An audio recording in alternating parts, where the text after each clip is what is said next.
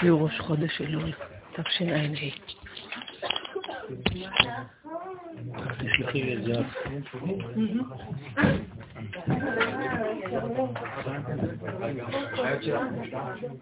אחותי אחת,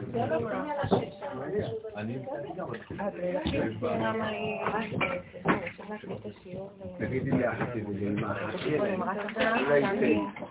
אתם לא יודעים, אתם לא רואים כרגע, אבל אתם לא רואים את זה נופי אפשר לממן. הכי יפים במדינת ישראל. מה עם הזה.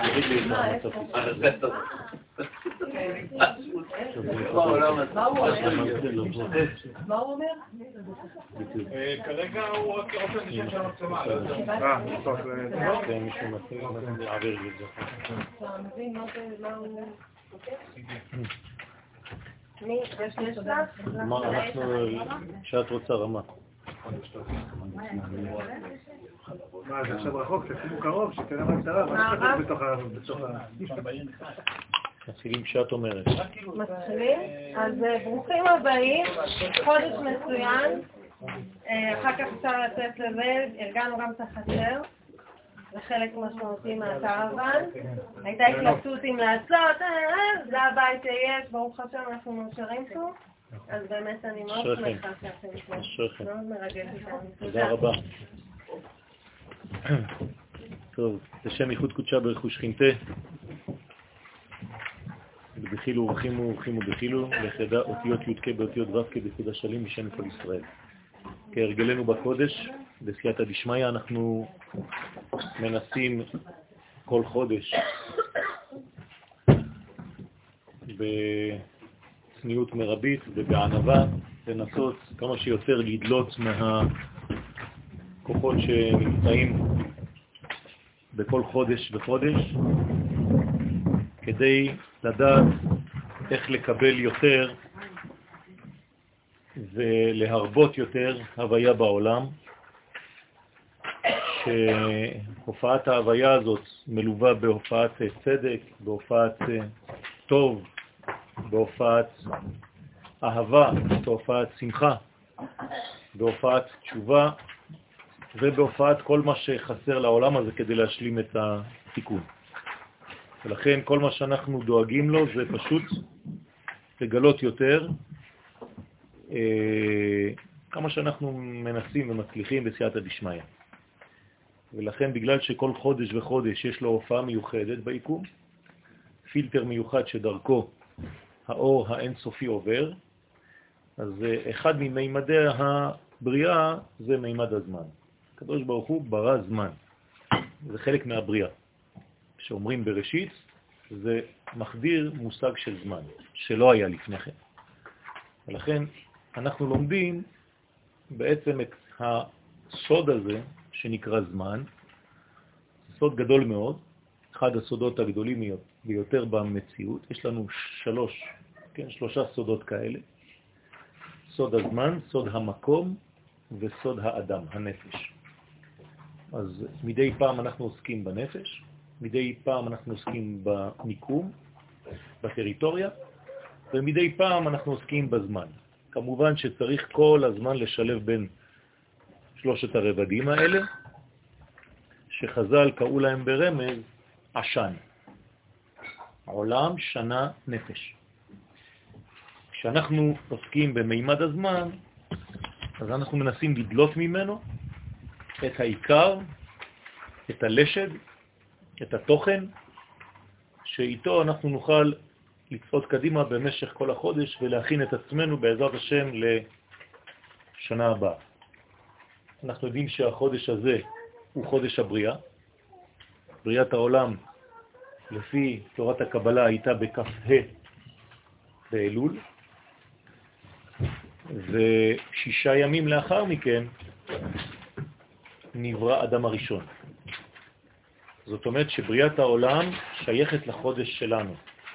וכיוון שבריאת העולם שייכת לחודש, הרי שמראש חודש כבר יש לנו את כל החודש. זאת אומרת שהבריאה היא עכשיו, היא ברגע הזה, היא בראש חודש עצמו, כי הוא כולל את כל החודש כולו. אז כ"ה לחודש אלול נמצא כבר בתוכן, בגרעין של החודש, כלומר בראשו של החודש.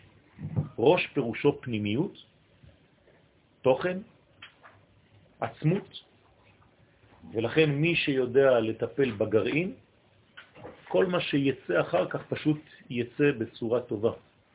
מי שחז ושלום מפספס את הגרעין, אז העץ, כשצומח, לצורך העניין כאן זה הזמן, אז צומח חז ושלום בצורה לא נכונה. לכן אנחנו נוהגים להיפגש, כן, קרוב, בתוך ראש חודש עצמו, כדי לגעת בגרעין של הזמן, של כל חודש וחודש. אז כיוון שאנחנו עכשיו בגרעין של הזמן, של החודש בו נברא העולם, החודש הזה מיוחד במינו, ובעזרת השם אנחנו נתחיל. עניינו של חודש אלול הוא השבת הסדר לבריאה. מה זאת אומרת השבת הסדר לבריאה? אנחנו יודעים שהבריאה היא בעצם יציאה מן המוחלט. המוחלט זה האינסוף, ברוך הוא. בריאת העולם זה יציאה מהמוחלט הזה. כדי להגיע לעולם שהקדוש ברוך הוא ברא בכוונה בחיסרון.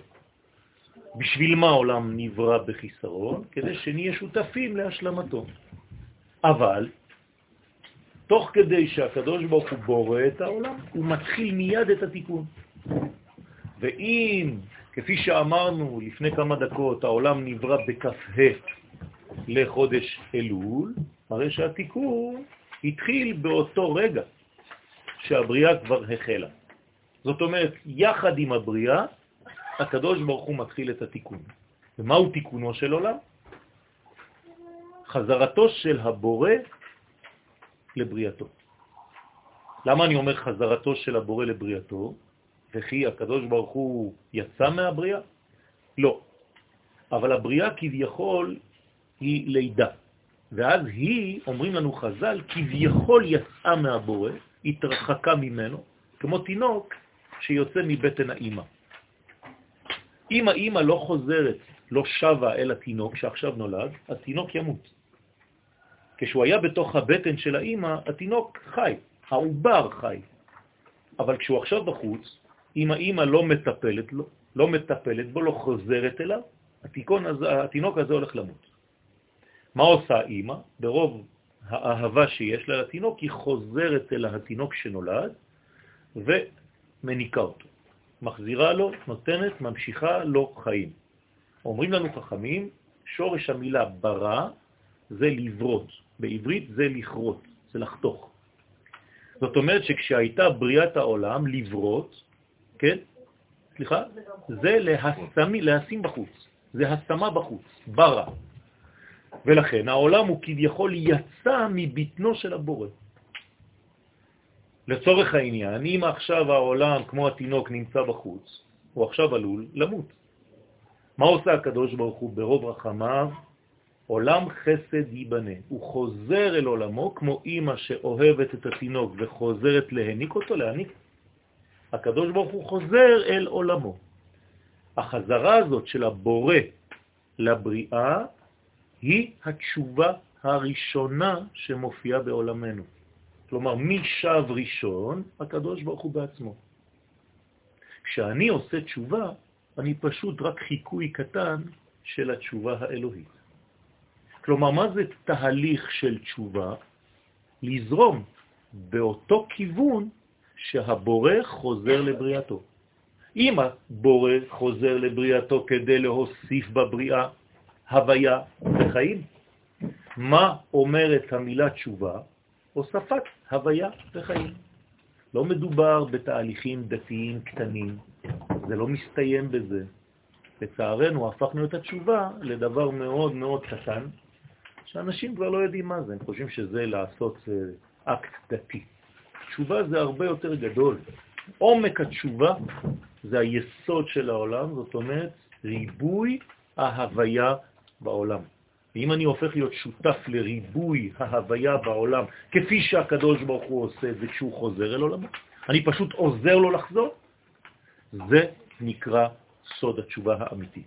בעצם אומר כאילו להבין שכל המהלכים הטבעיים הם בעצם חלק מהאלוהות. זאת אומרת, כל המהלכים זה גילוי, גילויים שונים של אותה הוויה ברמות שונות. ההוויה מופיעה בכוס הזאת, ההוויה מופיעה בדיבור שלי, ההוויה מופיעה במזון, ברמות שונות של גילוי. אנחנו מחזירים אותו לעולם. ואנחנו פועלים להחזיר אותו, להיות שותפים לתהליך של ההחזרה הזאת. כלומר, הוא זורם דרכנו. כל פעם שאני מקיים את דברו, אני מקיים, עושה את רצונו, המילה רצון זה אותיות צינור, אני הופך להיות שותף לגילוי. אז אם האור האלוהי עובר דרכי ואני מרבה אור בעולם, אז אני גם נהנה מהאור שעובר דרכי, וכל העולם מסביבי נהנה מהאור. עכשיו, מה זה אותו אור? זה לא דברים שהם מרחפים באוויר, זה דברים אמיתיים. צדק, יופי, אהבה, בריאות, שמחה, כל מה שאתם רוצים בחיים. זה מה שהבורא מעניק. זה לא איזה כוח עליון יושב על כיסא ונותן הוראות דתיות. תפסיקו עם הרמה הזאת, חס ושלום. זה הרס את היהדות, כל הדבר הזה. אנשים בורחים מהתורה בגלל השטויות האלה. הבורא זו אהבה אחת גדולה, אין סוף ברוך הוא, ואנחנו פשוט שותפים למהלך של חזרתו, של גילויו לעולמנו. לכן המילה מצווה זה לשון צוות. אנחנו חלק מהצוות האלוהי.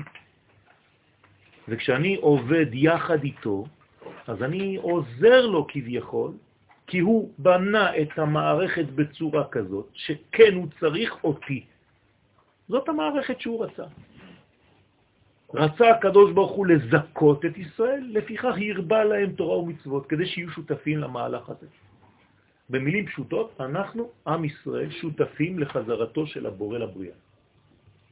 זה דבר עצום, דבר גדול מאוד. זה דורש מאיתנו רף של התנהלות, של התנהגות, רף של צדק, רף של מוסר, שרוב העולם מתנער מהם, ואנחנו, אסור לנו להתנער מכל הערכים האלה. וכמה שנהיה טובים יותר, כמה שנהיה מזרימים יותר את האור בעולמנו. וכמובן, כשאני מזרים, גם אני נהנה מזה. כלומר, כשכל האור עובר דרכי, אני נהנה מהאור. אני מקבל יותר אושר, יותר שמחה, יותר ברכה, ואז זה הולך הלאה. זה מזרים, וזה מתפשט.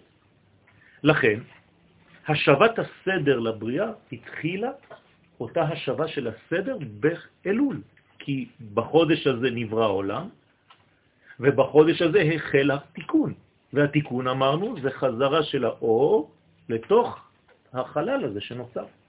ולכן, יש תכונה מיוחדת ביסודו של הזמן הזה, של החודש הזה, של אלול, להחזיר לעולם את הסדר המקורי שלו. במילים פשוטות, עד עכשיו, מה אנחנו צריכים לעשות החודש הזה? גם אם תצאו עם זה, זה מספיק מהשיעור. לעשות סדר בעולם. נכון, להכין סדר אחד גדול. דרך אגב, הסדר יופיע בראש השנה. לראות שעשינו את הסדר. המדרש בתנחומה שמות ד' מלמד, בשעה שאדם עושה דין לעצמו, מה זה דין? כלומר, מתחיל לקחת את עצמו ברצינות ואומר, רגע, האם אני מתנהל לפי הערכים העליונים האלה? האם החיים שלי הם לפי הקריטריונים האלוהיים האלה? אומר המדרש, כשאדם עושה את העבודה הזאת על עצמו, שופט את מעשיו המקולקלים למטה כדי לתקן אותם, מה קורה? הוא פותר את עצמו מבית הדין העליון. זאת אומרת, לא צריך לעבור בדין מול הקדוש ברוך הוא. למה? כי האדם הזה כבר עושה דין לעצמו. לפני שהוא הולך לישון הוא עושה חשבון נפש. בשביל מה צריך לדון אותו? הוא כבר דן את עצמו. זה מה שאומר המדרש. במילים אחרות, הקדוש ברוך הוא לא נהנה מכך להעמיד אותנו בדין, בתנאי שאתה תיקח את עצמך ברצינות כל יום, ואתה בעצמך תראה מה עשיתי לא כל כך טוב היום, ואיפה הייתי בסדר היום, איפה הייתי קטן היום, ואיפה הייתי לארג' היום. איפה הייתי אגואיסט היום, ואיפה הייתי יותר בנתינה. ובעצם, סליחה, האישה של הקדוש ברוך הוא בעצם היא רק מתוך מקום של להחזיר. בוודאי, בוודאי, להחזיר סדר. לא להחזיר מכה. אם בן אדם נמצא בחיסרון שהוא מודע לו ומנסה לתקן את מעשיו, כביכול הקדוש ברוך הוא לא מנסה בוודאי, אותו בענישה, בוודאי. דרך אגב, אין ענישה, המושג ענישה הוא לא קיים במימד הנמוך. הקדוש ברוך הוא לא מעניש, הוא פשוט מחנך ומחזיר את הסדר. אבל לפעמים כשמחזירים משהו שחסר, זה כואב. כי אתה כבר לא יודע שחסר לך, אתה חושב שזה זר לך. כמו לעשות שבת. לאדם שמקיים את השבת, אדם ששומר שבת, הוא חושב שהשבת זה דבר זר לו. אז אה, הוא לא מרגיש את החיסרון הזה, וכשהוא חוזר לעשיית השבת, הוא חושב שהם מעמיסים עליו דבר זר לו. זה לא נכון. מה שהוא עושה היום זה זר לו. השבת היא הטבע האמיתי שלו, הוא צריך לחזור לזה. זה נקרא חשבון הנפש. לכן, חשבון הנפש בעולם הזה מבטל כביכול את מידת הדין בעולמות העליונים. והוא סוד הכתוב, שופטים ושוטרים תיתן לך, אתה בעצמך, בכל שעריך. פרשת הש... השבוע. שבת הבאה אנחנו נקרא שופטים ושוטרים תיתן לך, אתה תיתן, אני לא צריך. אנחנו צריכים להגיע לראש השנה כשאנחנו כבר עשינו סדר על עצמנו, לא צריך בכלל. כתוב שהצדיקים עוברים בכלל לא נידונים, זה ככה, מיד. לא צריך לדון אותם, הם עשו כבר את העבודה. העמדת שופטים לתיקון המחשבות שלנו, והעמדת שוטרים לתיקון המעשים שלנו, כמו ממש היום, שופט אומר מה קורה, שוטר מוציא לפועל. אתה אותו דבר, יש לך שופט ויש לך שוטר. מה אם אתה לא מצליח? כן? לא הולכים עם העניין שלא מצליח, הולכים עם העניין שאני מתקן. לא עליך המלאכה לגמור, אבל אם אתה הולך כבר מפסיד מלכתחילה, בוודאי שלא תצליח. אני הולך כדי להצליח, אני לא הולך כדי לנסות.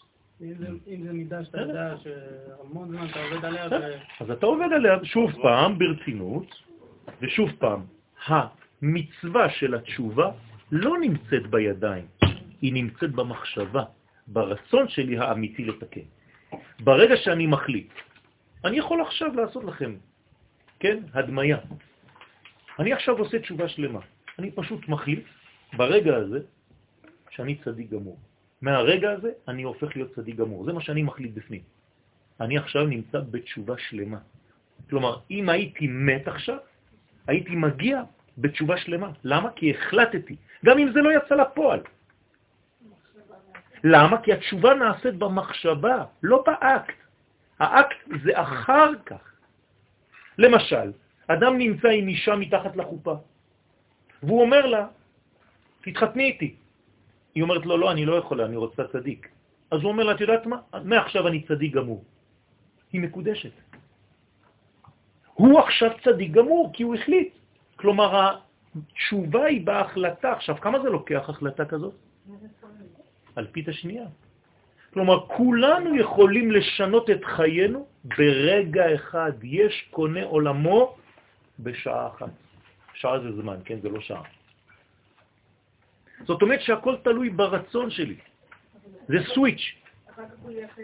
אחר כך הוא צריך להיות נאמן להחלטה הזאת, אבל ההחלטה היא העיקרית. כי הרי גם אם אחר כך נגיד שחז ושלום הוא חוזר, ההחלטה שלו זה לא מבטל אותה, היא הייתה אמיתית. ברגע שהוא החליט היא הייתה אמיתית. אחר כך יש חולשות בהתלבשות. זה אנחנו יודעים. לכן, מעוררת את מידת הרחמים למעלה. מה זה מידת הרחמים? נותנים לאדם זמן. רחמים זה רחם. ברבים. כמו אישה שיש לה תינוק ברחם, נותנים לאדם את הזמן לעכל את מה שהוא החליט עכשיו. לכן זה נקרא בעצם עובר שמתעבר. מאיפה באה המילה עובר? מלשון עבירה, נכון? כלומר, העבירה שייכת לעבר. אבל אם אני מתרגם את העבירה לעובר ואני הופך אותה למעבר, אני כבר לא עבריין. אני כבר מי שהפך את העבר לעתיד. נכון? עברי. כמו היה והיה שלמדנו בשבת, והיה לשון שמחה. לכן, מגלים את מידת הרחמים למעלה, והוא עומק הרצון האלוהי. זה מה שהקדוש ברוך הוא רוצה, זה הרצון הפנימי והאמיתי, להיות אח טוב לישראל. הקדוש ברוך הוא, סליחה על הביטוי, לא דופק אותנו. הוא לא רוצה לעשות לנו רע. כל השפע, כל מה שאתם צריכים בחיים, יורד. זה פשוט נעצר מעל הראש, חז ושלום. או שזה נפתח, תלוי בפתח שלך או בסתימה שלך. הכל מגיע, הכל יורד. כל פעם שביקשתם משהו, זה פשוט נעצר מעל הראש. או שפתחתם את זה, וזה נחדר, נחדר, או שסגרתם את זה, וזה פשוט ממתין שם בהמתנה, כבר אי אפשר יותר. אז איך פותחים? זה בדיוק העניין.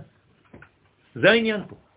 הקדוש ברוך הוא מגלה לנו את הסוד, הוא אומר לנו, פיתחו לי פתח, קטן.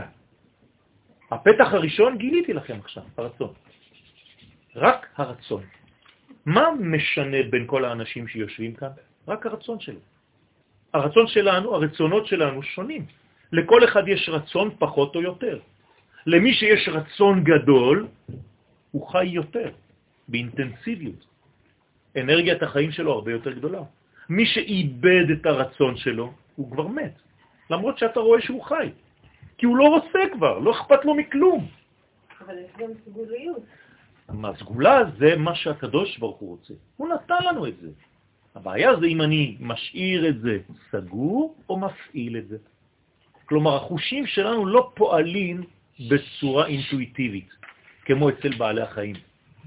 אצלנו, אם אתה לא לוחץ על הכפתור, זה יכול להישאר סגור כל החיים. כלומר, כל המתנות שקיבלנו, אם אני לא מתפעל, אם אני לא מכניס אותן לפעולה, הן נשארות המתנות סגורות, חתומות. חבל.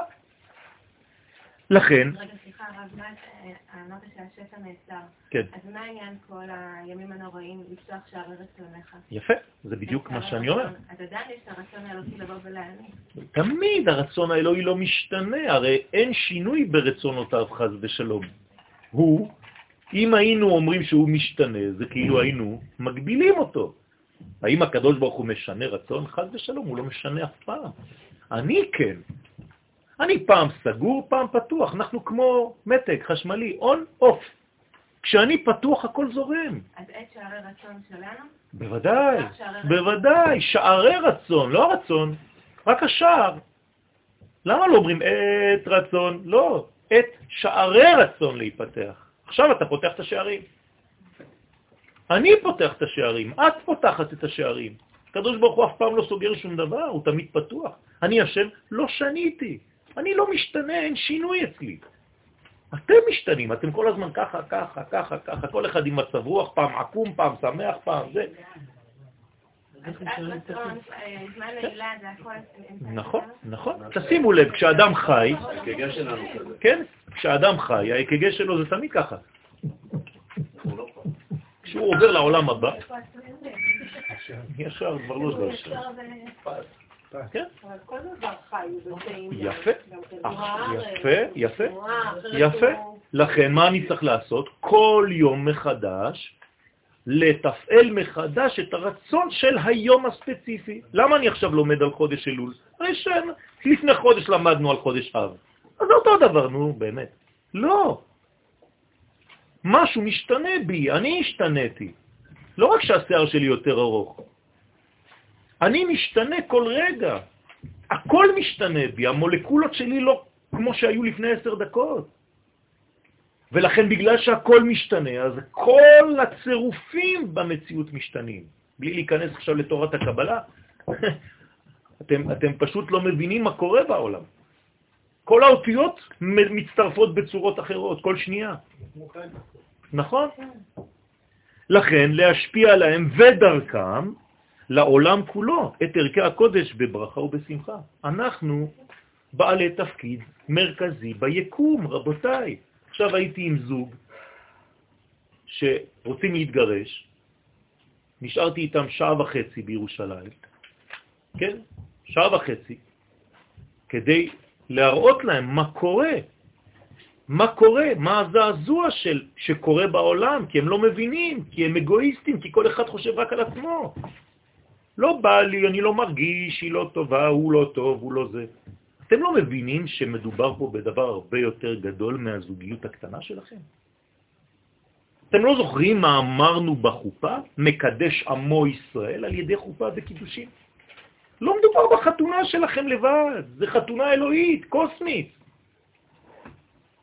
אם אתה לא משתתף בכל ההוויה הגדולה הזאת, אתה פשוט מוציא את עצמך, חושב שהפרסונה שלך זה רק אתה, מתחיל ונגמר פה. אתה פשוט פרט שיצא מן הכלל, אתה כפרת בעיקר, אתה, אתה חד ושלום כמו עלה שעכשיו ניתקתי מהעץ, אתה מת. העלה הזה מתייבש תוך כמה שעות, העץ ממשיך לחיות. אסור להתלש, רבותיי, מהכללות, מהאחדות הכוללת. אנחנו יקום אחד גדול. צריך לראות את היקום כמדרגה אחת. ואנחנו רק חלקים, חלקיקים קטנים, כל אחד מאיתנו זה שערה. האריזל היה מגלה לתלמידים שלו איפה הם נמצאים ביקום הגדול הזה. רבי חיים ויטל, אחד מהתלמידים שלו, הוא אמר, אתה, אתה השערה שנמצאת פה בגב. אבל אם אנחנו לא רואים את עצמנו במכלול הגדול, כל אחד חושב שהוא לעצמו, זה נקרא רשע. מה זה רשע? ראשי תיבות, רצון של עצמו. אין דבר יותר גרוע בעולם. בוודאי. חודש אלול הוא עד מששת ימי בראשית להסיר המכשולים המונעים חיים שהם נאמנים למקור, למקור הבריאה. כלומר, הקדוש ברוך הוא נותן לנו חודש שלם כדי שנפתח את הערוץ הזה, כשהוא יזרום דרכנו ונרגיש את כל השפע הזה. אי אפשר כבר, אנחנו חוסמים את עצמנו. אף אחד לא עושה לכם רע. אתם האויב הכי גדול בחיים של עצמכם. תסתכלו במראה, תראו את האויב הכי גדול. האדם גורם לעצמו, או החבר הכי טוב של עצמו. תלוי איך הוא מסתכל על עצמו. יסודו של האדם הוא האני שלו. זה האני. מדרגה מהותית זו היא עצם הטוב, כפי שהשם ברא אותו. האני שלי הוא טוב, הקדוש ברוך הוא ברא אותי טוב. עשה אלוהים את האדם ישר. אבל אם אני לוקח את האני ולא מחבר אותו למי שנתן לי, מי זה מי שנתן לי? הוא נקרא דודי, נכון? אז למי אני צריך להביא את האני? לדודי. אם אני לדודי, דודי לי. אבל אם אני לא לדודי, אם אני לעצמי, מה אני? כשאני לעצמי, מה אני? כך אומרת המשנה. וכל בסיס התשובה אינו אלא חזרה על אותו טבע שורשי, מבקשים מאיתנו לשוב ליסוד האמיתי שממנו התחלנו, ממנו יצאנו. לא מבקשים ממך שום דבר, לא תוספות ולא בטיח ולא כלום. אומרים לך, באת משם, תשוב למקור האידיאלי, לתמונה, למודל שהקדוש ברוך הוא רצה כשהוא ברא אותך. זה, זה מה שאני מבקש. תחיה לפי המודל המקורי. תפסיק לזייף. אתה רק הולך, הולך, הולך, הולך ומתרחק מהמודל המקורי. מספיק. אז יש לנו חודש בשנה שאתה מזכיר למי אתה שייך. אני, לדודי.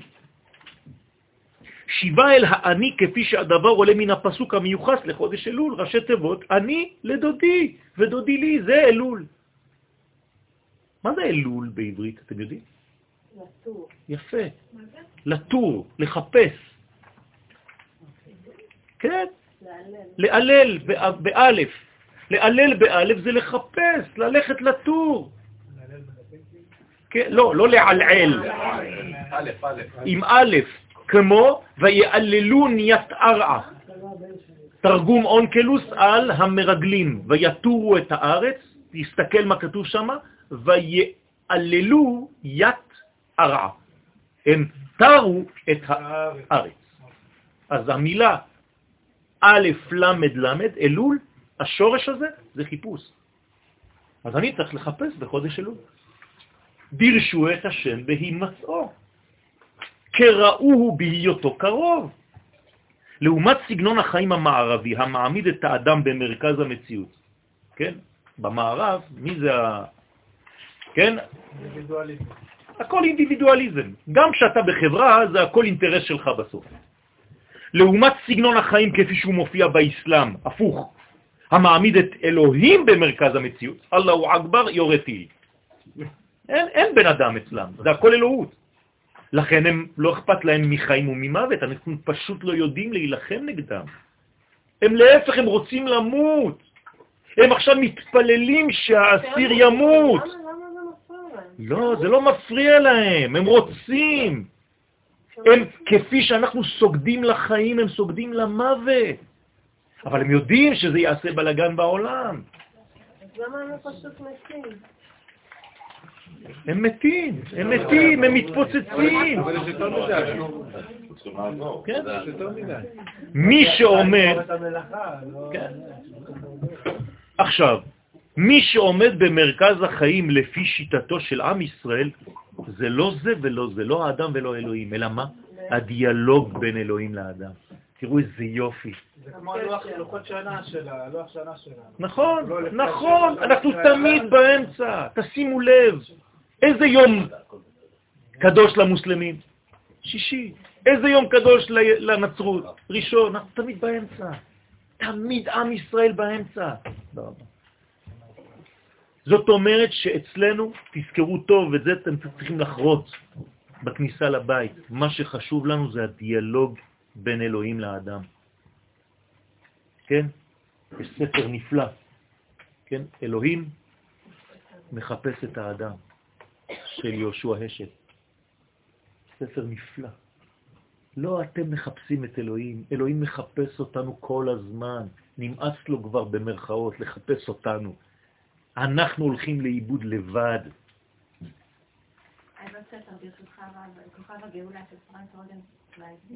נכון. נכון, נכון, נכון.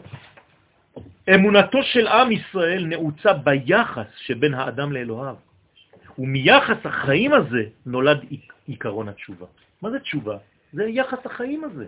אנחנו לא מבקשים שום דבר אחר. אתם חושבים שאנחנו רוצים לעשות אנשים דתיים? הרסו אותנו עם הדתיות הזאת. שברו לנו את היהדות עם הדתיות הזאת, כפי שהיא מופיעה לצערנו. זה לא מה שהקדוש ברוך הוא רוצה בכלל. לכן מורגשת היא השמחה הגדולה להתעורר באשמור את הבוקר וללכת לסליחות. המפגש הזה בין האדם לבין בוראו מתחדש לאחר זמן ממושך של הצטברות עבירות. הוא פשוט, פשוט מתחיל להרגיש שהוא מתנקה. המנגנון החטאי הזה מונע מאור השם מלחדור אל החיים. לכן מקורו, מקורו של הרצון לקום לסליחות נמצא עמוק בנשמת האדם. נש- נשמה תאורה זו שולחת לו את מסריה העליונים וקוראת לו בקרבו, בן אדם, מה לך נרדם? קום! ככה אנחנו פותחים את הסליחות. קום, קרא בתחנונים, תפסיק לישון. קריאה זו אינה מתחילה במחשבה של תיקון החטאים, אלא בדרישה פנימית להשתחרר מן הקטנות. נמאס לנו כבר להיות קטנים במנגנון החטאי הזה, מלשון החטאות. אנחנו כל הזמן מחטיאים את המטרה. חטא זה לא... זה החטאות פשוט. אומרים לך לראות ואתה יורה עקום. מתוך כך מתעורר האדם להיפגש עם בוראו. זו התעוררות אמיתית. רק מתוך בקיעת הגדלות בנפש האדם, כלומר כשאדם מחליט להיות גדול. אני לא מפחד להיות גדול, אני רוצה לגדול. רוב האנשים שחוטאים זה בגלל שבתת מודע הם לא רוצים לגדול, הם רוצים להישאר קטנים, בכל התחומים. הם פוחדים מלגדול, כי לגדול משמעות הדבר אחריות. אז מעדיפים להיות ראש קטן. אבל הקטנות הזאת הורגת, כי אין לה מוחים. הוא מורשה להתחיל רק בגלל שהוא רוצה לגדול, אז הוא מורשה להתחיל להביט גם בשפלות של ערכו ובחטאים שמכבידים על זוהר נשמתו. אתם מבינים מה אני אומר פה? בגלל שאתה מחליט להיות גדול, מותר לך עכשיו להסתכל כמה אתה קטן. אבל אם אתה ניגש לקטנות שלך מתוך קטנות, אתה מת. אתה בדיכאון. אתה תיפול, באמצע הסליחות אתה תיפול ותמות, אתה תגיד אין לי שום סיכוי. למה? כי אתה ניגש לחטא שלך מקטנות. אתה צריך לגשת מגדלות, מבגרות. יפה. הנה, אני לא ממציא לכם כלום. עמוד כגבר. והתגבר להתוודות על חטאים. אם אתה לא עומד כגבר, אל תעמוד בכלל. אל תזכיר את החטאים שלך. אתה תמות מדיכאון. המהלך הזה בנפש האדם מתרחש אצל מי שמשתתף בסליחות. זה מה שאמור לקרות. יכולת התשובה בעם ישראל נובעת מן האמונה שהאדם ביסודו הוא בריאה אלוהית גדולה וחשובה, שיש לה תפקיד מרכזי בתיקון העולם. הקדוש ברוך הוא רוצה אותי, הוא אוהב אותי. עובדה, קמתי היום בבוקר. אני נחוץ לעולם. העולם לא יכול להתנהל בלעדיי. אתם מבינים את זה? רבי נחמן מברסלב אומר, כל עוד ולא נולדת, העולם לא היה צריך אותך. מהיום שנולדת, העולם לא יכול בלעדיך. אתם מבינים את הגדלות הזאת? אם אתה לא מרגיש את זה, אם אתה לא אוהב את עצמך, אם כל פעם שאומרים לך איזה ביטוי, את יפה, אתה מסרב, אה, אתה צוחק עליי, לא נכון. אתה מסרב, אנשים מסרבים מחמאות. לא יודעים לקבל. מה? למה יש אנשים? זה לא אנשים, האדם, את יודעת מה אומר הפסוק? חטאים תרדוף רעה. מה זה חטאים תרדוף רעה? הרע של האדם רודף את עצמו. זאת אומרת שהאדם בונה מסלול, מנגנון, והוא רץ אחרי עצמו. לא, אבל למה השם עשה שיהיה עונשים? זה לא עונשים. זה פשוט, יש לך מכונת כביסה.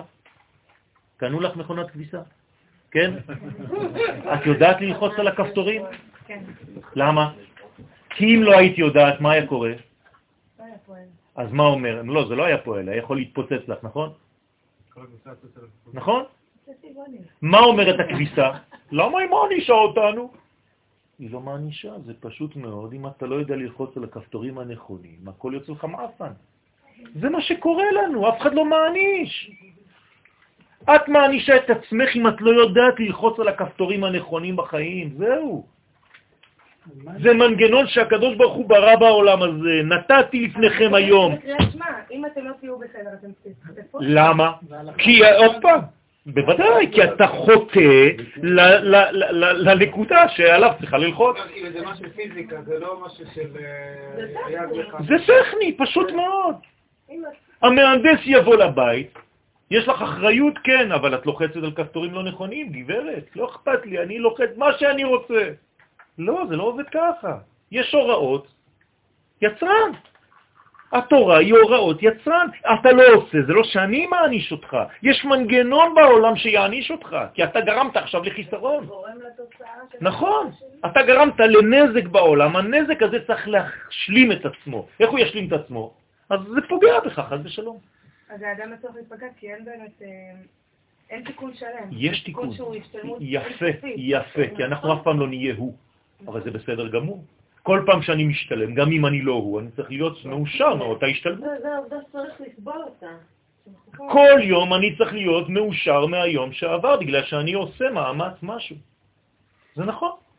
אבל תדעי לך באופן ודאי שחז ושלום לחיצה על כפתור לא נכון, אם אני לא מיד חוזר על זה ומבין שעשיתי טעות, אז אין סיכוי שזה ילך לאיבוד. שום דבר לא הולך לאיבוד. אשתי תמיד מספרת לי שכשפוגעים במישהו, כן, אז uh, זה כאילו, יש סיפור כזה, שאישה יצאה מהבית שלה, כל פעם שבעלה היה פוגע בה, היא הייתה יוצאת לגינה ותוקעת מסמר בעץ. בסדר. פתאום הבן אדם יוצא אחרי 20 שנה, הוא רואה את העץ, מה זה כולו מסמרים? אז הוא אומר לה, מה זה?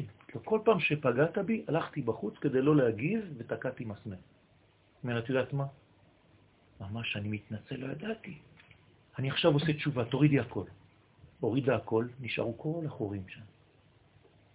זאת אומרת שיש רשימו. צריך התשובה להיות שלמה, אמיתית, עמוקה, כדי שגם החורים יסתמו שהשאירו המסמרים. לכן, כן. לא, לא, גאווה זה לחשוב שהכל בא ממני, ואני עשיתי את הדברים. להפך, לדעת שהקדוש ברוך הוא נתן לי את האחריות הזאת, זה לא גאווה, זה אחריות. אבל אני יודע שהוא התברך, הוא זה שמסדר, הוא הסדרן הגדול במציאות. אני לא לוקח את הדברים לעצמי. אבל להפך, אנשים, בגלל שהם לא יודעים מה זה גאווה, אז הם כל הזמן חושבים שהם זבל, שהם כלום. זה זלזול ביהודי.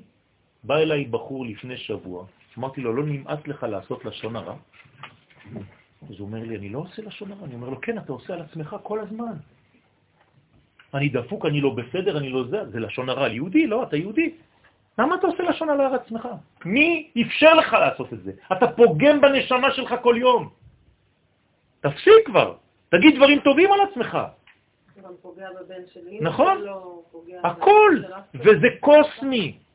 גם אם את לא אומרת את זה, שומעים את זה. בתת מודע. לכן ביסוד התשובה עומדת הדרישה הגנוזה הקוראת לאדם לצאת מקטנותו ולהכיר ביכולותיו לשפר את המציאות. אנחנו משפרי מציאות, אנחנו תוקעים בשיפור. זה תקיעת שופר, רבותיי, אנחנו לא מייס דייוויס, תקיעה בחצוצרות. שופר זה שיפור, רבותיי. שתוקעים בשופר זה לא כי יש לנו זה שבירת איזה שברים, תרועה, תקיעה. צריך להבין שזה שיפור. אני תוקע, אני תקעתי את עצמי. אני צריך לשחרר את עצמי בסייעתא דשמיא, אבל האחריות עליי. יכול לחדד את מה שאמרת על ה- בצורה שרק מתוך תקיעת הגדלות בנפש האדם, הוא משה להתחיל להביט גם שיהיה חלקו בחטאים, על בוודאי. אם האדם ניגש לחטאים שלו והוא לא הפנים את עצם העובדה שהוא גדול ביסודו, אסור לו לגשת לחטאים. פשוט מאוד. הוא נכנס, אדם שהוא דיכאוני ואומרים לו עכשיו חטאת, מה הוא עושה? הוא מתאבד. אדם שיודע שהוא טוב בפנים ושהוא חטא, אז הוא מרגיש שיש פער בין הטוב הפנימי לבין מה שהוא עשה בחוץ, אז הוא אומר, בסדר, זה לא אני, נפלתי, אבל אני בא ממקום שאני יודע שאני טוב. זה משנה את הכל. אם הילד שלך גנב, אתה תקרא לו גנב? לא, אתה תגיד לו גנבת. זה לא אותו דבר, כי אם אתה מכנה אותו גנב, זהו, כבר גנב בראש שלו כבר. אבל אם אמרת לו גנבת, אבל אתה לא גנב, גנבת. זה משהו אחר. הוא אומר, וואלה, אני אדם צדיק, איך נפלתי לגנבה? אני לא גנב, אני לא חוטא, אנחנו צדיקים, ועמך כולם צדיקים. כך אתה יכול לגשת לחטאים שלך, רק מהגובה הזה. זה כמו להסתכל על טעויות של מבחן כיתה א' בדיוק, בדיוק. רק מכוח הכרת גדלות זו, מורשים ויכולים אנו להביט בשפלות ערכנו ובכל החטאים המכבידים על זוהר נשמותינו. כל דילוג על החלק הזה, כלומר, אם אתה לא ניגש מתוך גדלות, אתה מדלג על החלק הזה, מוליד בהכרח תשובה בעלת גוון עצוב. אתם תראו אנשים שעושים תשובה, אבל הם בדיכאון. אתה אומר לו, מה קורה בחודש אלול? אני מת. מה, אתה צריך למות בחודש אלול? איך אני יודע שהאדם עושה תשובה? הוא כל הזמן שמח. אופטימי. ומה עשו לנו? הרסו לנו את הנשמה. כדי להיות בתשובה אתה צריך להיות מת מעצבות. חז ושלום, איפה ראיתם דבר כזה? עבדו השם בשמחה. אדם רציני זה אדם שיודע לצחוק, רבותיי. כמה גמרא מספרת לנו סיפורים על מי יש לו חלק לעולם הבא, רק מי שמצחיק אנשים. גוון עצוב המקטינה את מרחב החיים של האדם, תשובה כזאת, חונקת, קודרת, שחורה כזאת. וכל מי שהוא בעל רוח גדולה מואס בתשובה מסוג זה. נמאס כבר מהתשובה הזאת. תפסיקו לי להיכנס למלכודת הזאת.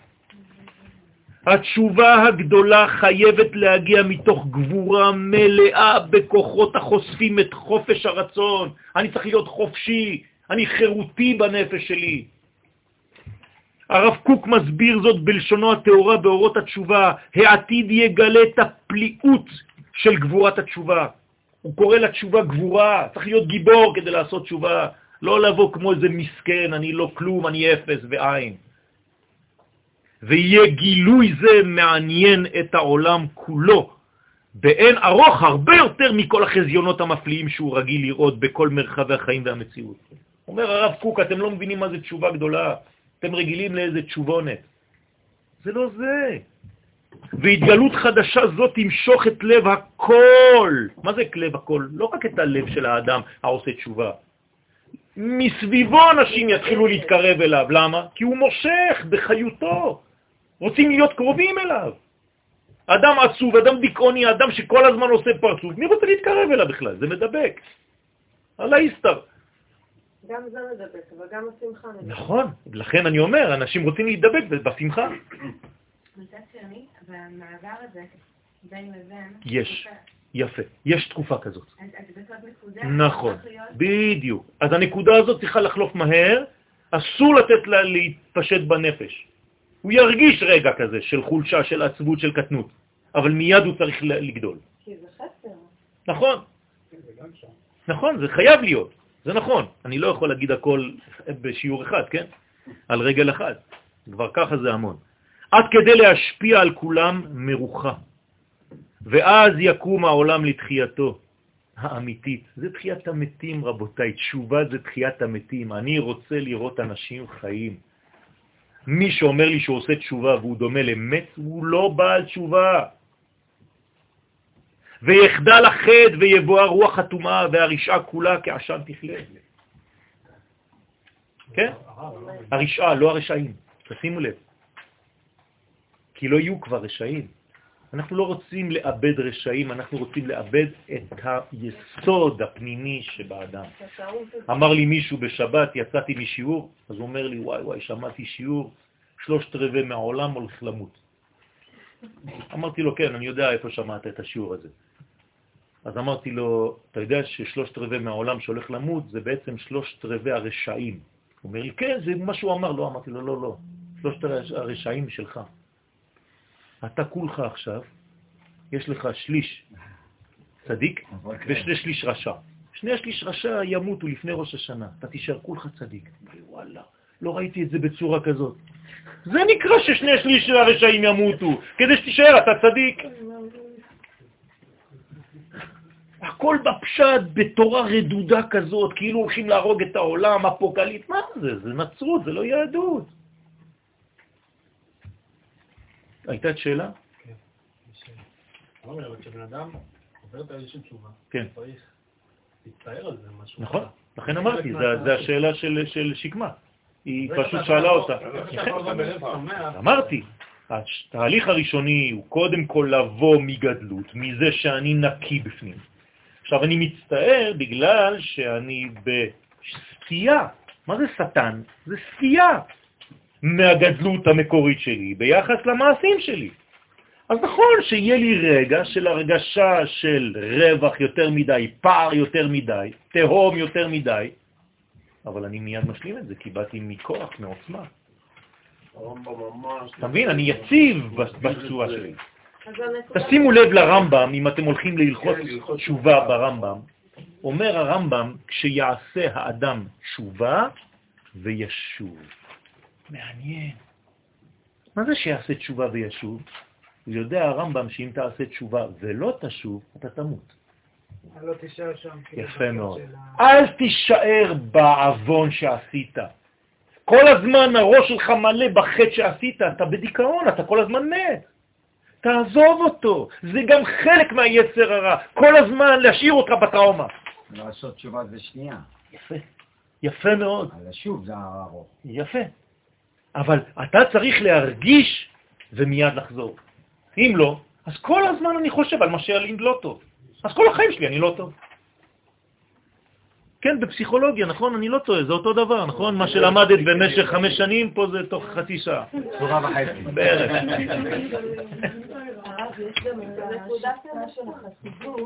של הכנעה והבדלה והמתקה. נכון, נכון, נכון, זה בדיוק. נכון. אז אתה, אתה פשוט מתבונן על הדבר, אבל מגבוה. למה הקדוש ברוך הוא אומר לאברהם, הבט נא השמיימה? אתם יודעים בעברית מה זה להביט? לא. זה ממעלה למטה, לא ממטה למעלה. כן. בטן השמיים? נכון. יפה, זאת אומרת שהוא בעצם מעל השמיים. לכן כתוב בפסוק, ויוצא אותו החוצה. מה זה ויוצא אותו החוצה? אתם חושבים שהוא הוציא אותו מהאוהל? מה אכפת לי שהוא הוציא אותו מהאוהל, מה- מהמוסך? ויוצא אותו החוצה, הוא הוציא אותו מהמנגנון הסתום של העולם הזה. אז הוא הביט מלמעלה. מלמעלה על כל המציאות. זה הסוד. רואים את הכללות של... אתם מבינים? שאנשים גם בעברית לא יודעים את זה. להביט זה להסתכל ממעלה למטה. זה סוד. רבותיי, לשון הקודש מלאה בסודות. צריך ללמוד. א', אולפן, זה היסוד של לשון הקודש. לדבר עברית רהוטה זה מצווה. זו מצווה אמיתית. ללמוד כמה שיותר לשכלל את לשון הקודש ולהפסיק לדבר בעברית של שכונה. זה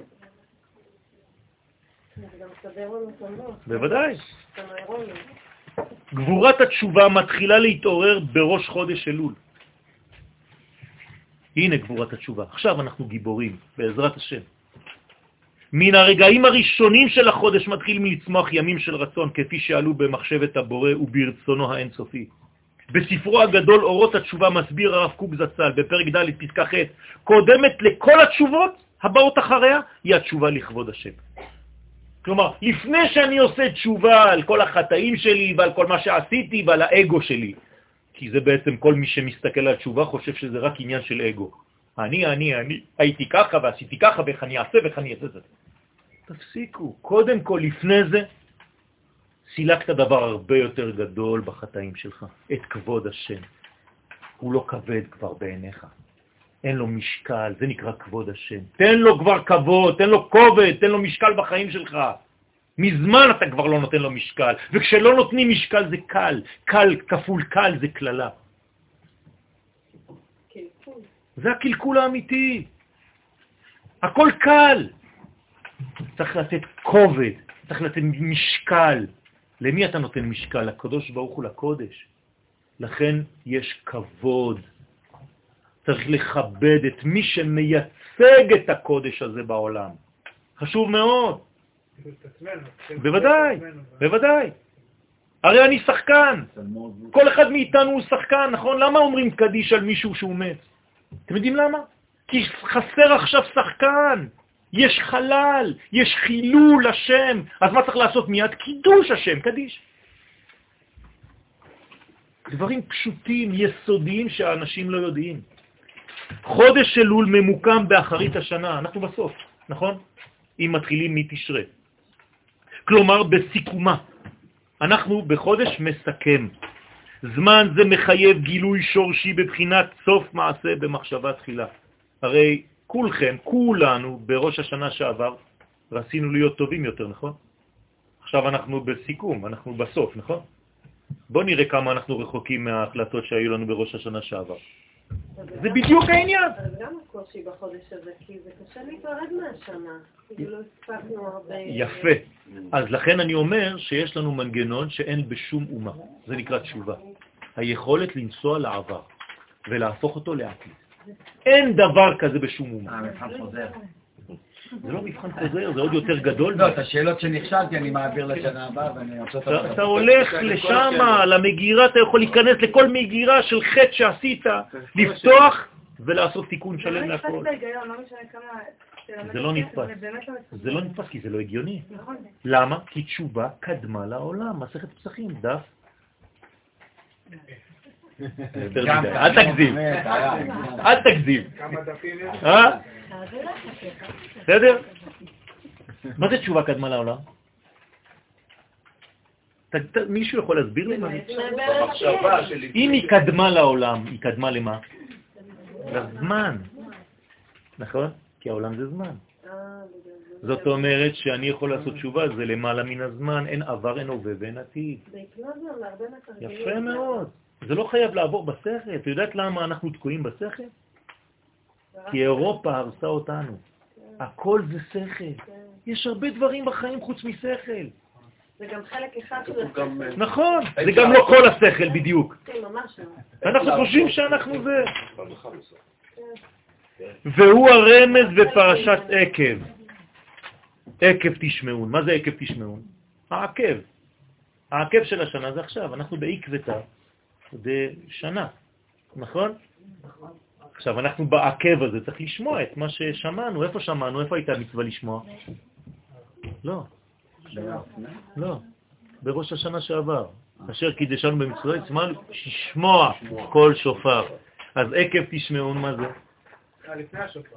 יפה, זה אתה מחבר את השופר של שנה שעברה עם העקב שאתה נמצא בו עכשיו. בוא נראה איפה אתה. פשוט מאוד. סוף מעשה, סגרת. נכון. הנקראת גם היא בחודש אלול. אותה פרשה, קראנו אותה, והלימוד היוצא ממנו הוא כאמור שיש להמשיך הערת קדושת השנה כולה על החודש האחרון בסוד והיה. כלומר, אני הולך לעבר, היה, אני פשוט שם לו ו' ואני הופך אותו לעתיד. אה, והיה, כי תבוא לארץ, שמחה גדולה. לשון שמחה. הנובעת מן הייחוד הזה שבין רישה והיה עקב תשמעון לבין סייפה. כן? כל הפשוט של השופר הנשמע בתחילת החודש, הרי אנחנו תוקעים השופר מחר בבוקר כבר, בא לעזרתנו ומשווה בין גדולים וקטנים. כי השופר בעצם שם אותנו כולם באותה רמה. בין אביונים לעשירים. אין עשיר, אין כלום עכשיו. ותובע מאיתנו התייחסות רצינית לחיינו הפנימיים, ולא רק ללבושיהם החיצוניים. אה, אתה עומד חביבי מול עצמך עכשיו. וכשאתה עומד מול עצמך, אתה עומד מול הבורא. כי עצמך זה בעצם מה שהקדוש ברוך הוא רצה. הוא לא יביא אותך למישהו אחר. הוא לא יגיד לך למה לא היית כמוהו. הוא יגיד לך למה לא היית כמוך. הרי הקדוש ברוך הוא אומר לאדם הראשון, אייכה. מה זה אייכה? אתם חושבים שהוא מחפש אותו בין העצים? חז ושלום. איפה אתה נמצא בחייך של עצמך? איפה אתה? הלכת לאיבוד, אייכה. ראשי תיבות, אנוכי יודע כל הנסתרות. אני לא מחפש אותך, אתה לא יודע איפה אתה. כל השופר הזה הוא, הוא, קולו של השופר ההולך וחזק מאוד. קולו של הקודש המתפשט בעולמנו עם בשורת הנבואה של התורה הגואלת, אשר הוא נושא בקרבו. אתם חושבים שזה סתם צלילים? כמו שאמרת לנו שהקדוש ברוך הוא תוקע כל הזמן בשופר. כל הזמן, כל הזמן, זה נקרא בת קול. הקדוש ברוך הוא, איך הוא מדבר? אתם חושבים שהוא מדבר? כמו בסרטים? שטויות במיץ עגבניות, תפסיקו עם השטויות האלה. אם כל השופר הולך וחזק, כן. בעצם שופר זה שיפור. בוודאי. העולם הולך ומשתפר.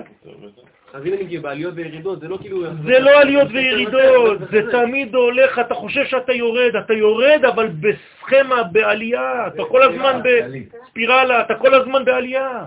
אין ירידה בעולם הזה, רבותיי, תפסיקו להתייאש, הכל הולך בטוב. עד נכון היום.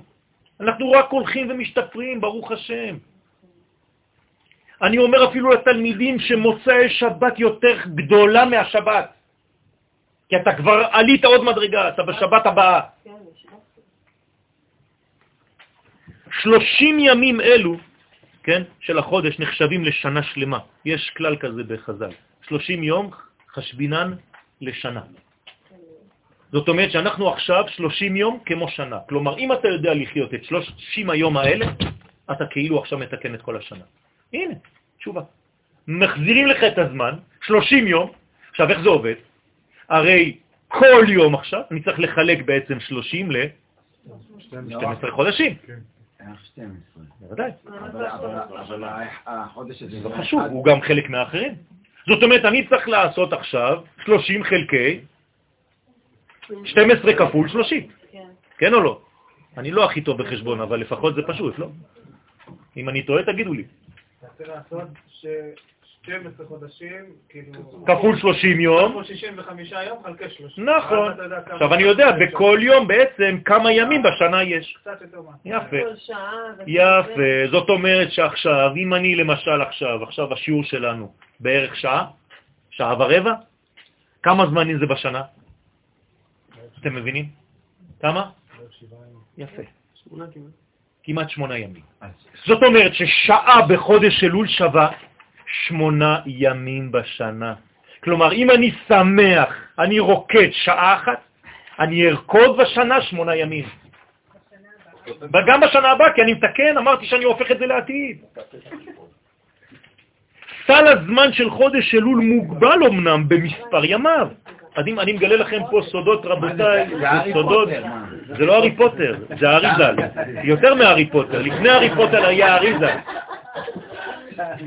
והוא גם היה פוטר חלומות, אל תחשוב. לפני פוטר. כן. כן. אך כולל הוא את כל ימות השנה שעברה. אתם, אתם לא מבינים, אתם חושבים שהתורה זה פשוט טקסטים של, של אנשים זקנים. אתם לא מבינים כמה סודות יש בתורה, רבותיי. את, אתם יכולים לעוף, רבותיי, אתם יכולים לעבור מפה למקום אחר בטלפורטציה. ביום חמישי זה היה. אתם לא מבינים את זה. אנשים חושבים שאנחנו פה לומדים, אתם לא מבינים מה זה תורה. במימד האמיתי שלה, בעומק שלה. אני יכול להיות פה ובמקום אחר באותו זמן. שום דבר לא מגביל אותי. בעצם יום אחד של אלול, פלוס השבעה ימים של השנה, זה בעצם אז. נכון, נכון, זה, זה בדיוק, יפה.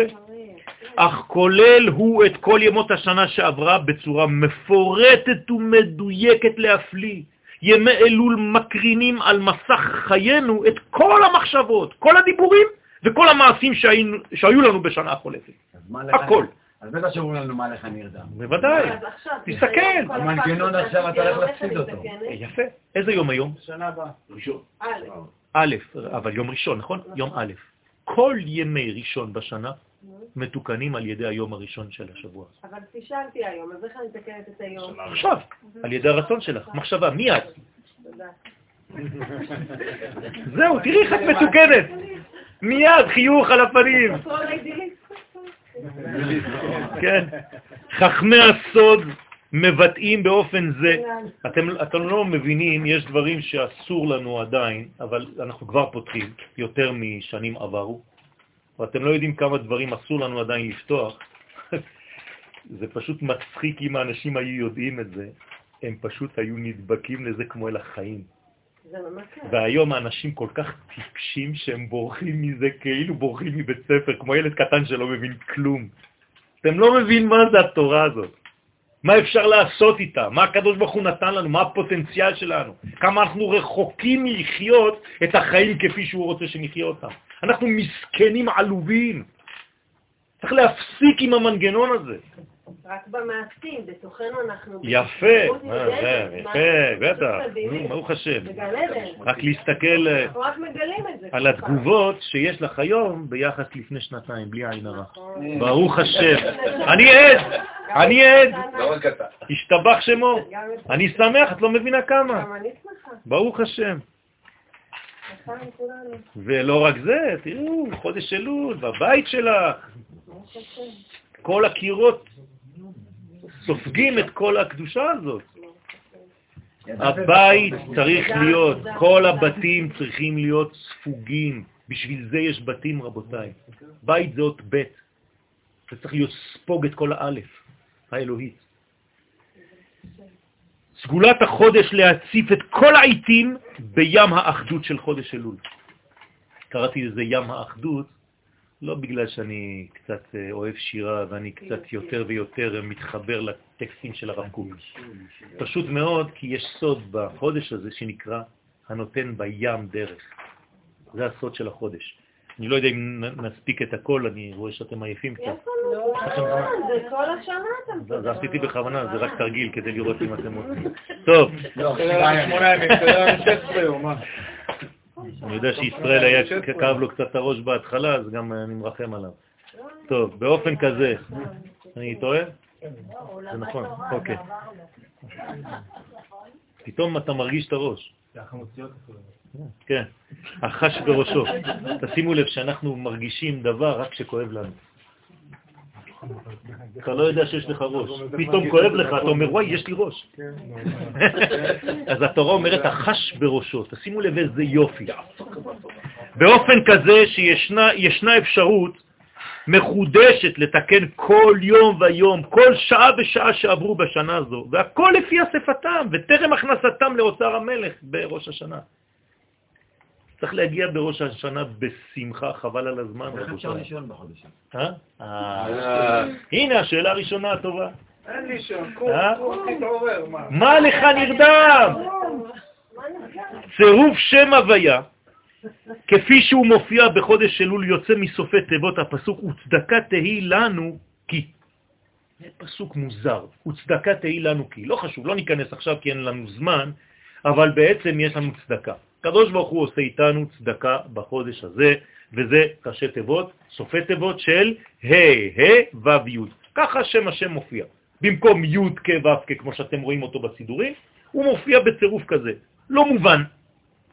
צירוף זה מגלה את הזווית המיוחדת לחודש הזה בעבודת השם. בחציו הראשון של החודש מתמקדת העבודה בבחינות הנוקדיות, כי זה אותיות ה', המופיעות בדמותן של שתי האותיות ה' ובחציו השני של החודש מתמקדת עבודת השם בבחינת הזכר ו' וי'. אני אסביר לכם את זה במילים פשוטות. מהיום עד חמישה עשר עטו באלול, אתם צריכים להיות כולם, גם הגברים וגם הנשים, כמו נשים. פירושו של דבר, לא, לא ללבוש חצאית, פירושו של דבר להיות יותר גמישים.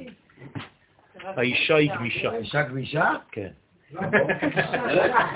רגישה, לא גמישה. גמישה. גמישה מאוד. בסדר? זאת אומרת שהיא כמו פלסטלינה, אתם צריכים לעשות את עצמכם כאילו פלסטלינה שבונים אותה ומפרקים אותה מחדש כל רגע. למה אני אומר את זה? כי המזל הוא בתולה. מה זה בתולה? כאילו מדרגה חדשה, אף אחד לא נגע בה, נכון? נותנים לה את הצורה שרוצים.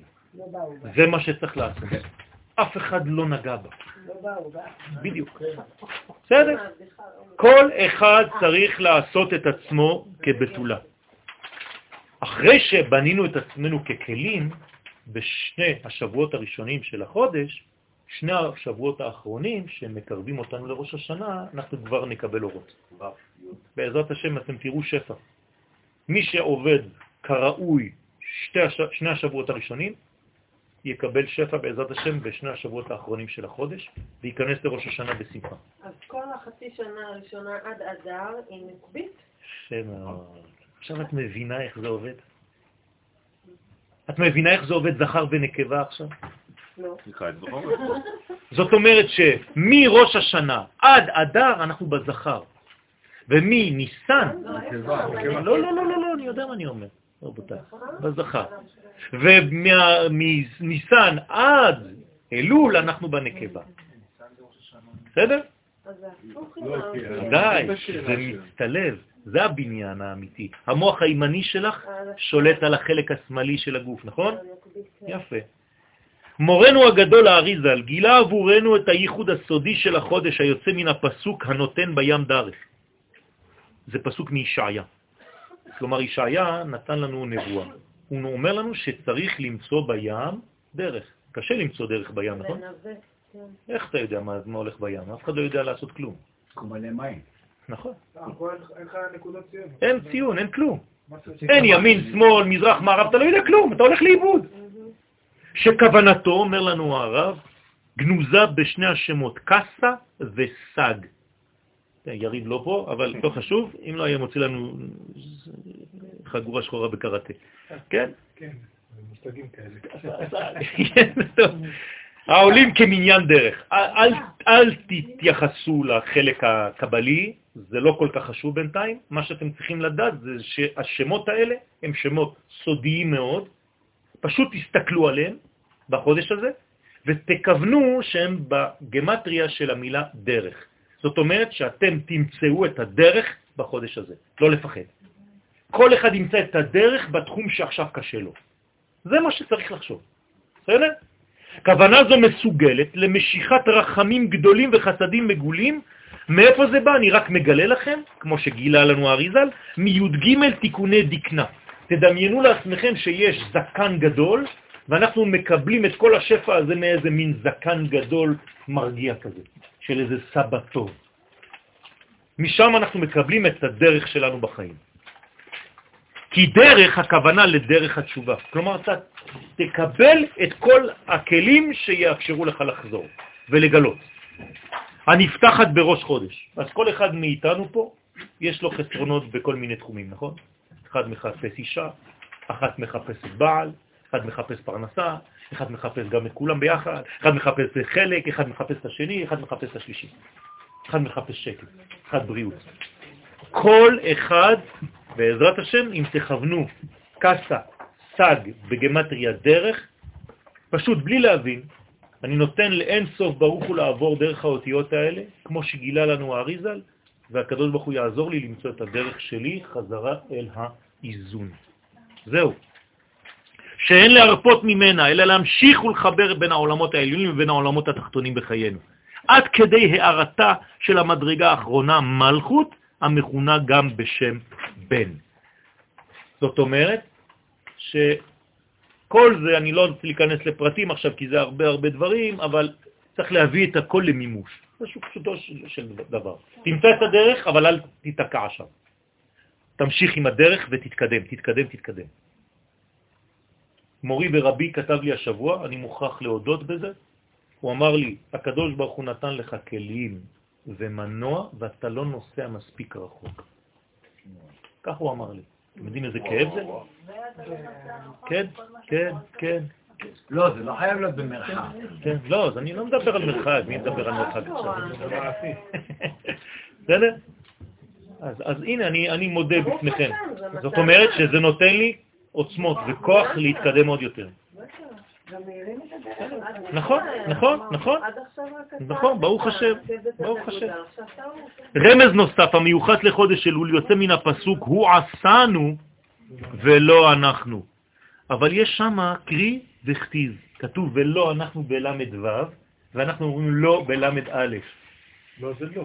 יפה, לא זה לא, לא אנחנו, אבל לא, אנחנו שייכים לו. כלומר, אם אני לוקח לא ולא, אני כותב אלול.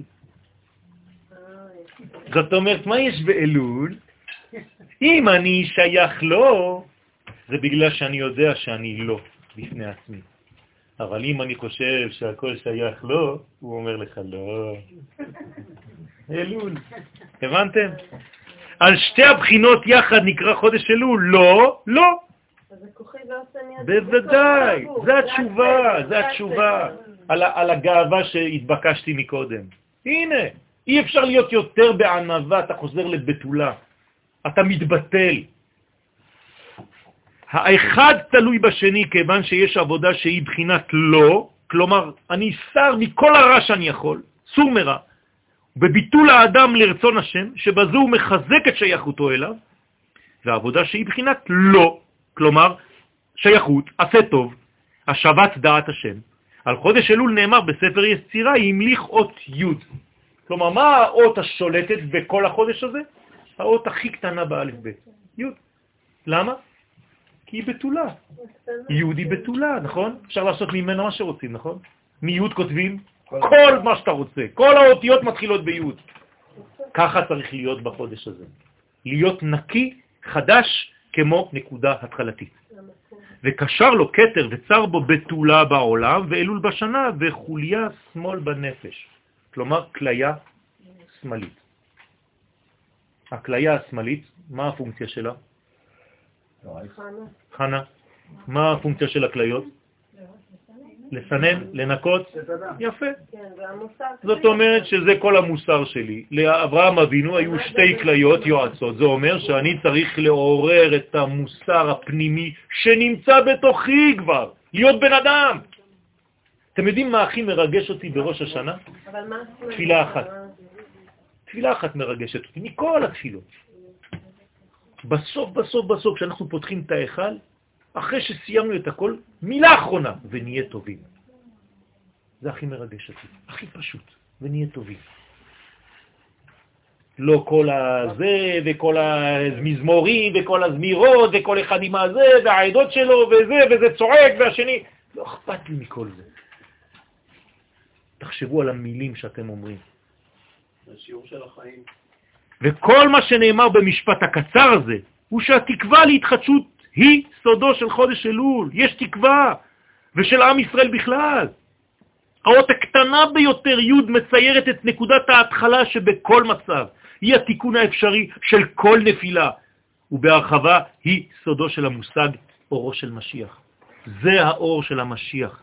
מושג זה מופיע במדרשים כבריאה אלוהית שקדמה לבריאת העולם. אתם יודעים שאורו של משיח קדם לעולם, כמו התשובה.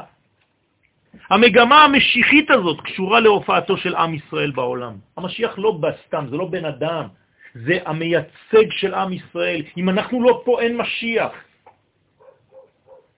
מדובר איפה באירוע ממשי שיופיע בהיסטוריה האנושית, לא מדובר בסיומו של העולם, אלא בהתחלה חדשה, בקומה אחרת. המושג תחיית המתים הוא בעצם סודו של הפיוס המיוחל בין הנפש לבין הרוח. זה נקרא תחיית המתים, רבותיי. מי שיוצא מהשיעור עכשיו עם רצון להשתנות ולהשתפר, זה תחיית המתים. לא צריך לחכות להיות בגבעת שאול. עם ישראל מאמין בתשובה הגדולה של אחדות המציאות ושל התפייסותו של היקום כולו. לגודל העתיד הזה צריכה כל עין לצפות. ידיעת מציאותו של הגודל הזה, המקיף את כל המציאות, הוא הנותן לנו את הכוח להתקדם בדרך ההשתלמות. המושג טרגדיה לא קיים אצלנו, אין דבר כזה טרגדיה, זה יווני, זה מושג שנולד ביוון העתיקה, ופירושו שאין שום אפשרות לתקן. בלשון הקודש מילה זו אינה קיימת. המושג קרוב ביותר כדי לתרגם אותה הוא אבדה. אבל גם באבדה יש מישהו שמוצא. אלא שהאבדה מוכיחה שיש גם מוצא, כלומר שהיהדות שוללת את האובדן הגמור, ואמונת הייחוד מחייבת את תחיית המתים. אנחנו אופטימיים בטבע שלנו. המוות אינו נצחי, כיוון שאם היה כן, פירושו של דבר הוא שלעולם הזה אין סיכוי לתיקון. וכל המציאות הייתה נשארת בחסרונותיה הבסיסיים. היה פילוסוף צרפתי שקראו לו אלבר קמו, אלבר קמו, כן? הוא אמר שהעובדה שאלוהים לא קיים זה שאנשים מתים. והוא צודק. זה חילול השם שאנשים מתים. צריך לתקן את זה. הוא היה יהודי. הייתה לו תחושה פנימית של את האומץ לומר דבר כזה. זאת אומרת שאנחנו צריכים לבטל את המוות מהעולם. ביהדות הכל עתיד להיגאל, וזוהי אמונת הייחוד האמיתית. זהו סוד הבתולה. יהי רצון שנזכה בעזרת השם לדלות קצת מהעניין כאן ולנסות באמת להיות אנשים טובים, להסיר כל שנאה, כל תחרות, להיות אנשים אוהבים שנותנים, לארג'ים, תפסיקו להיות קטנים, אדם קטן לא נותנים לו. אדם רחב נותנים לו, כי הוא רחב, הוא עושה את העבודה. אז פותחים לו הכל. אז בעזרת השם נעשה ונצליח, אמן כן תודה רבה. רבי חנניה בן הקדש שאומר, רצה הקדוש ברוך הוא לזכות את ישראל, לפיכך הרבה להם תורה ומצוות של אמן.